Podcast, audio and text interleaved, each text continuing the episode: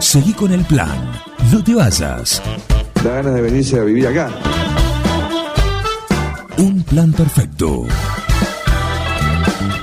Una banda de radio. Crack total. Eh, muy bien, Grillo. Tenemos a Grillo Rodríguez y mm, te pregunto por un tema que a veces lo hemos hablado, lo hemos tratado con otros de los integrantes también de esta sección, que tiene que ver, se sabe del problema, que es una realidad, la Sí. falta de, de efectivos necesarios, del número necesario para tener una buena cobertura de seguridad Ujú. en 9 de julio. Se sabe, ¿no? Perfecto. Eh, en su momento también uno dice, bueno, ¿qué se puede hacer desde lo municipal? Porque el otro depende de provincia, depende de algunas cosas que por ahí no están a la mano. En el corto plazo, de acuerdo a las necesidades puntuales y urgentes. Entonces, sí, bueno, en algún momento digo, ¿qué se hicieron en otros lugares? ¿Sí? En la ciudad de Buenos Aires se creó la, la policía de la ciudad también. En, en otras localidades había policía comunal ¿m? o guardia urbana. Bueno, finalmente acá también se definió o se decidió eh, ir por ese lado. El crear un cuerpo que le saque un poquito de trabajo de presión y que alivie un poco a los efectivos policiales para tareas que son un poquito más livianas que podría ser este tipo de, de cuerpo. Sí. ¿Cuál es tu opinión al, Lo que es al la- respecto? Claro, lo hemos hablado, Juan. Eh, me- A mí me parece eso, pero ahora concreto que Sí, está, sí, en que algún ya- momento era como decir, que se sí, podría hacer esto. Se estaba pensando y me parece mm, muy importante, lo- digamos, con arrancar de donde empezaste, que tiene que ver con el diagnóstico con respecto a la seguridad. Porque cuando se va a crear algo en este caso, se va a crear seguramente para, para calzar el servicio con, con el financiamiento que necesita, se va a crear un concepto. Es decir, la municipalidad, el gobierno actual va a tener que crear una tasa donde claramente la va a tener que pagar el vecino en el marco de una situación bastante compleja en lo económico. Eh, entonces me parece fundamental arrancar, arrancar, y no es redundante, desde el principio, que tiene que ver con esto, el diagnóstico, lo del diagnóstico, lo que vos dijiste. Bueno, ante la falta de efectivos y demás, eh, creamos una guardia urbana. Bueno, en su momento, los encargados del área de seguridad plantearon falta de, falta de efectivos, digamos que no llegaban a 9 de julio, que les faltan X, X cantidad. Eh, con respecto al mobiliario, quizás por ahí se solventó un poco co- o se alivianó un poco con la última entrega mm, de patrulleros, que fue realmente significativa y demás. Pero me parece fundamental que pensemos eh, a ver qué es lo que está faltando. Es decir, ¿qué, situación tenemos en 9 de julio? Y después, después digo por, el por qué. ¿Qué situación estamos atravesando en 9 de julio para evaluar si falta o no falta y cuánto en el caso de que sí? Entonces, digamos, pero ahí es una percepción casi, digamos, podemos tener eh, datos técnicos que tienen que ver con la cantidad de delitos, de robos, de lo que sea, contravenciones, lo que sea, que esté sucediendo el 9 de julio, y otro la percepción de que cada uno tiene. Porque la- las cuestiones se viven, creo, en una comunidad chica como la nuestra, se viven de manera bastante particular.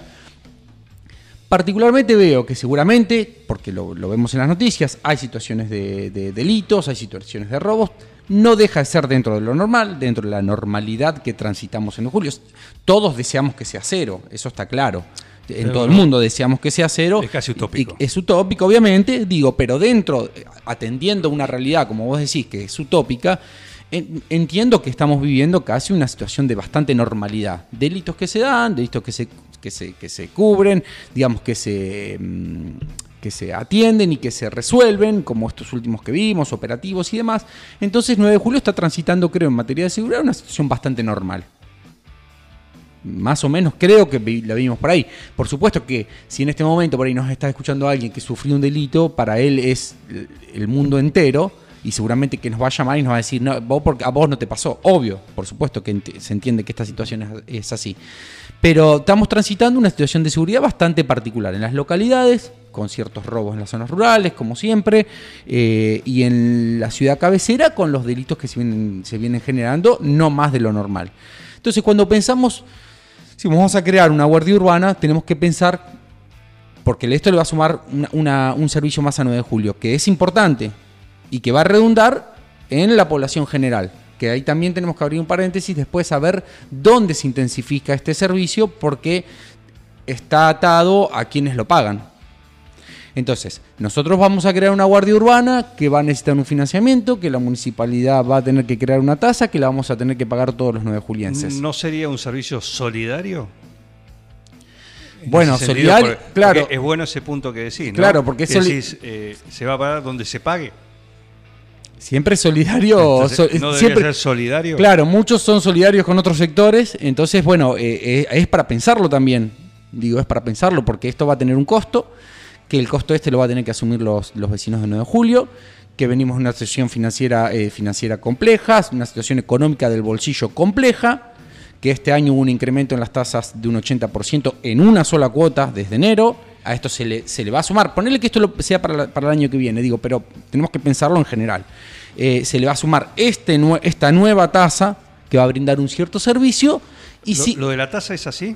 Porque Y yo no lo tengo. de- y no- se- ahora, y ahora que lo decís, lo- mm, pero yo no lo he escuchado lo de la, lo de la tasa. entiendo que se tiene que. eh, a ver, eh, no, si no, no sé de dónde se va a financiar. A ver, por ahí estoy eh, diciendo algo er- erróneo, digo, pero lo No, di por el obvio. personal es personal municipal, que ya está, no es personal nuevo, es reasignado. En ese caso. Los, móvi- los móviles, los móviles que son Sí, está, municipales, y sí, dos, claro. creo que fueron donados por el gobierno de la ciudad. En el caso de ser, en el caso de ser con personal municipal, pero por supuesto. No, no, no, es que eso es Eh, así. Eso, eso sí te lo confirmo. entonces, si no Eso se co- sí. entonces, si no se cobra tasa, es un servicio más y bienvenido sea. Bienvenido sea. El tema es la. El tema que tenemos que pensar es cómo se sustenta esto en el tiempo. Porque después los servicios se tienen que agrandar, o, se- o en general pasan los años en. en- ¿O qué efectividad eh, sí, es bastante difícil tiene, ¿no? de mensurar. En ese Es sentido. Por es- supuesto que tiene que empezar a rodar. Sí, es- exactamente. Eh, si hacemos un parangón con, por ejemplo, con las cámaras de, seguri- de seguridad, que siempre, cada vez que hay un aumento en el incremento de la, de la tasa de seguridad para, la- para el monitoreo, siempre se plantean las mismas diferencias. Bueno, ¿qué, qué efectividad tienen?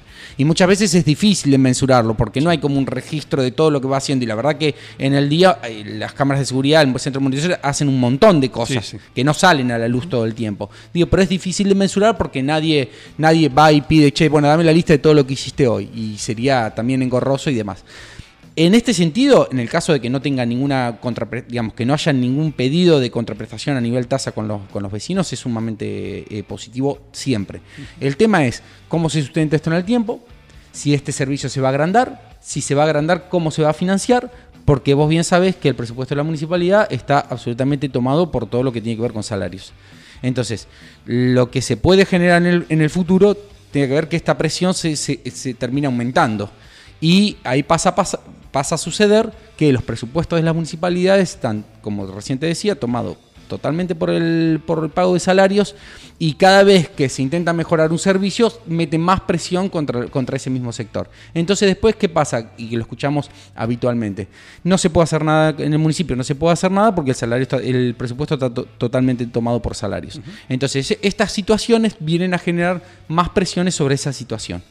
¿Sí? Entonces, tenemos que reverlo muy bien si se justifica la creación de la, de la guardia, cómo se va a financiar, de dónde van a salir esos recursos y si en el futuro no van a generar más presión en este concepto que tiene que ver con que los recursos de, los de las municipalidades son finitos y están tomados prácticamente por el pago de salarios. Es eh, un punto interesante, más allá de esto que... Ha pasado siempre con otros servicios, Juan. Eh, Sí. que, digamos, cuando se incorporaron servicios a la municipalidad totalmente válidos eh, en los últimos 10, 12 años, 15 años, termina pasando esto. Después encontramos, después nos pasa que en las reuniones que nosotros hacemos con, la- con las cuestiones mm, presupuestarias, te dicen, no podemos hacer nada, ¿por qué no puedes hacer nada? Y mira, lo de libre disponibilidad está todo tomado por pago de salarios. Es interesante esto que decía, decía porque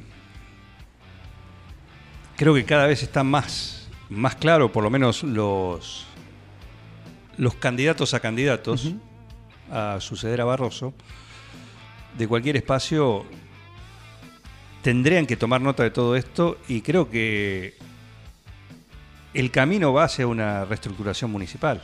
Bueno, Juan, lo- lo- yo te Sí comento... o sí, no importa quién, quién lo suceda, no, no importa quién sea, porque evidentemente es una bomba Es de que tiempo. empiezan a pasar, empieza a pasar, como, como pasa en distritos vecinos, en municipalidades vecinas, que son municipios inviables. Si no tienen el aporte, un aporte enorme de provincia o de nación, son inviables. son inviables a, a- a mañana. Entonces eh, eh, empieza a suceder estas cuestiones, empezamos a agrandarnos en servicios, no lo calzamos bien con de dónde se va a financiar. Es más, juguemos aún, ponele que, que como arranqué, aún que se cree una tasa en unos años, cuando este servicio se quiera prestar de mejor manera, más eficiente, con mayor cantidad, ese, ese, ese, ese incremento del servicio, de la calidad y cantidad del servicio, tiene que ir acompañado por un incremento de, un, de X tasa, de esa tasa, de ese impuesto, vamos a decirlo así para que lo entendamos Sí, sí. todo, de ese impuesto.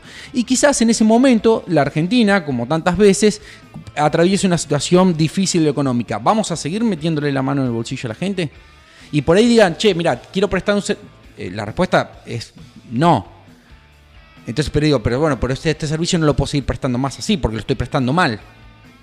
Bueno, eh, entonces tenemos que empezar a buscar de los recursos de libre disponibilidad para, banca- para tapar Para ese tapar agujero. agujeros. Claro, y entonces seguimos aumentando este concepto de que el presupuesto de la municipalidad está tomando por sal, tomado por el salario. Entonces, es muy complejo al momento de decidirlo. Si hoy, lo decide, si hoy se decide crear esta guardia urbana y está atado el- el- los recursos de dónde van a salir, perfecto, pero pensemos a mediano plazo. Si esto lo queremos incrementar, ¿de dónde van a salir los recursos? Si queremos, tenemos que crear una tasa para, para bancar este, este servicio, ¿de cuánto va a ser y quién quiénes lo van a pagar? ¿Quién lo va a pagar? Porque después, eh, esta, ¿dónde van a estar esta guardia de seguridad? ¿Va a estar en todo el, partido de 9 de julio? ¿En toda la ciudad de cabecera? ¿Dentro de la ciudad cabecera? ¿En qué área se va a concentrar? Porque por ahí lo están pagando todos y el servicio se presta en, una sola área. Que eso sucede. Entonces tenemos que ser muy cuidadosos.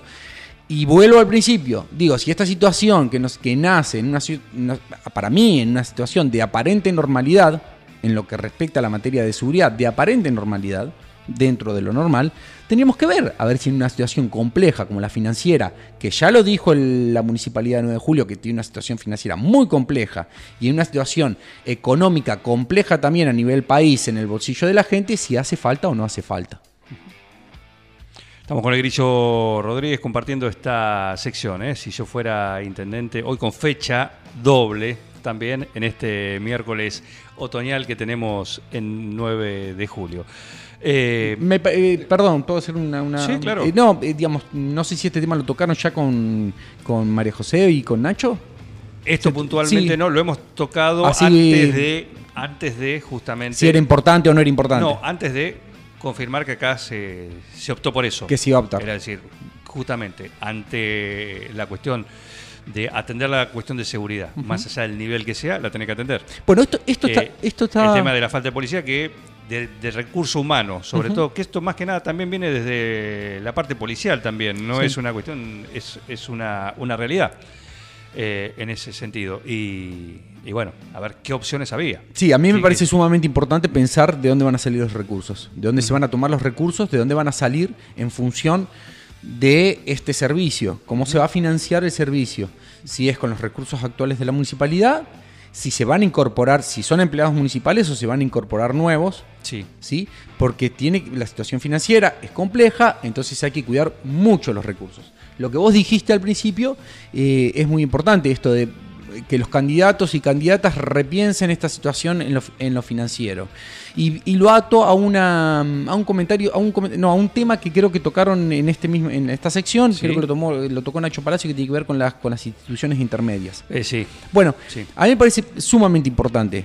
Y refresco algo, que yo ya te lo refresqué. Hace 18 años que gobierna el gobierno a nivel local, el gobierno radical y el gobierno eh, pro. 18 años. Hace 18 años, de 18 años para atrás, 9 de julio tenía 650 empleados, ¿sí? Y tres secretarías. Con eso funcionaba la municipalidad. Y funcionaba perfectamente. Digo, ¿hoy es viable esa cantidad de empleados y esa cantidad de secretarías? Ya te- yo una vez te lo respondí. Sí, Creería dijiste- que no. Dijiste que no. No, porque los municipios se modernizan y, y siempre quieren prestar mayores servicios.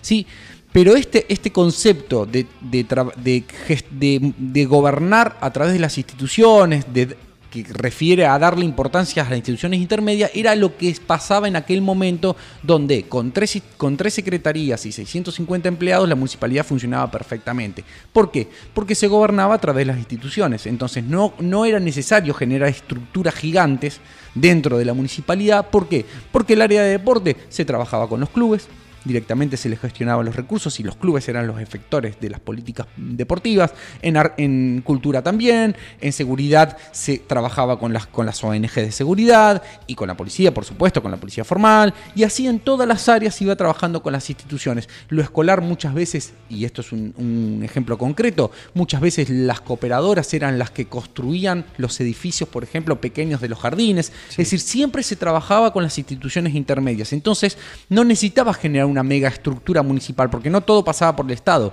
pasaba por las ONGs. Claro. Lo delegaba y lo controlaba. Es, sí, O lo claro. gestionaba, por Sí, supuesto. sí, por supuesto. Es que se veían, eran obras que se veían, digamos, pues, hay ejemplos, hay a- a- a- un montón. Entonces, me parece muy importante esto que nosotros venimos hablando, de cuidar el presupuesto municipal a través de las diferentes áreas, pensar muy bien cuando se va a brindar un nuevo servicio, con qué gasto se va, con qué recaudación se va a atar, para que no sean municipios inviables en el futuro, y el trabajo a través de las instituciones intermedias, volver a revalorizarlas, porque hubo un, hubo un, un ninguneo muy importante estos- en estos últimos años, y las ONG sabemos bien que si no tienen un apoyo del municipio, del Estado, muchas veces les cuesta muchísimo trabajar, organizarse. Entonces me parece muy importante esos puntos, el fortalecer eh, instituciones intermedias para poder gobernar a través de ellos y cuidar muy bien los recursos municipales cada vez que se piense en crear o fortalecer un servicio nuevo. Eh, está muy bien y es un tema complejo el de las institu- instituciones intermedias, más allá de, de lo que vos decís, yo le agregaría también lo que le pasa a las mismas instituciones hoy, ¿no? Que algunas subsisten, algunas sobreviven, eh, pero quizás por esto, ¿no? Y vos decís, en este círculo vicioso, ¿no? Virtuoso, decir, bueno, antes era así, entonces había razón de estar en una, en una institución intermedia, entonces había gente que se involucraba. Hoy por hoy, al perder eso, al no tener una razón de ser, o la que tenían ya no es, le cuesta más. Tener gente que se, Que se involucre. involucre. Claro, claro, porque... Lo cual uno puede parecer decir, bueno, si esto se vuelve esa rueda virtuosa, de- de- Sí, sí. como sucedió en algún momento, Sí, exactamente. eh, por ahí ayudaría a las instituciones intermedias Es que, justamente es a que, la gente se comprometa. Exactamente. Y, y no, y, e insisto en el concepto de no tenés que crear megaestructuras municipales que te afectan profundamente el, presupuesto, lo que vos tenés di- disponible para, para gastar, porque gobernás a través de ellas.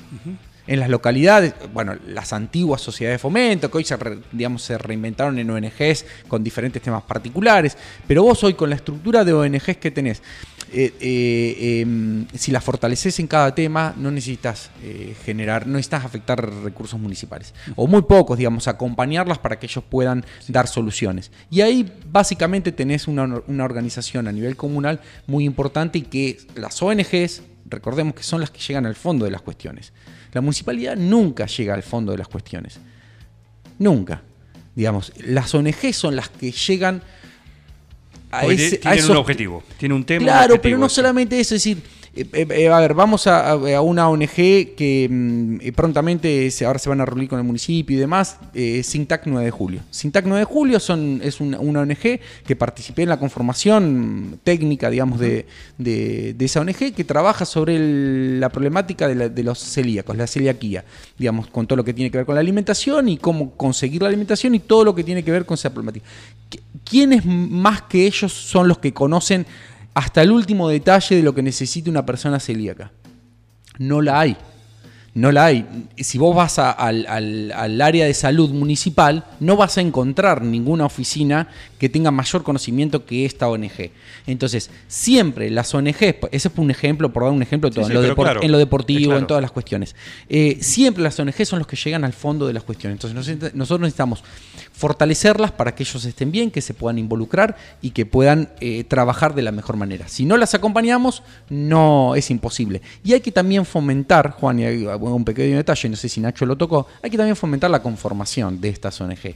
Aunque quizás después se disuelvan, desaparezcan, porque tiene que ver con la vida comunitaria. un, un, grupo de vecinos que se juntan para algo puede ser que en el, al año siguiente no se junten más, por el motivo que sea, laboral, eh, técnico, pero hay que fomentarlas. Y acá hace unos años se ha justamente hecho lo contrario. Desde el área de, no recuerdo eh, no recuerdo el nombre exacto, relaciones con la comunidad o no sé cómo es, se le empezó a poner, entre comillas, ciertas, no trabas, requisitos al momento de conformar una ONG, que por supuesto que tardó. Por ejemplo, que, las que, la que el acta de conformación de autoridades, que las firmas estén, sean por, por escribano y ya hay una ONG que se junta para trabajarse un tema particular, tiene que juntar 15 firmas, ir a una escribanía, pagarlas, ya, no, ya muchas veces ya no puede, cuando son ONG que atienden cuestiones barriales. Entonces, e, ese tipo de, entre comillas, requisitos que hacen más dificultosa la conformación de, entidades de bien público no debe existir. Porque de esas entidades de bien público que hoy nacen débiles, chiquitas,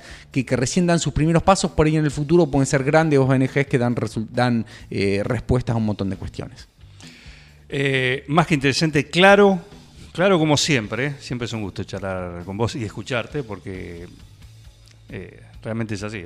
Gracias. Claro en, en, todos los temas. así que un gusto, como siempre. Gracias Juan, gracias a todos. Seguí con el plan, no te vayas. No tienen vergüenza, ratero. Un plan perfecto. Rata. Una banda de radio. Paren de hablar chicos ahí, por favor, estamos en vivo, ¿eh?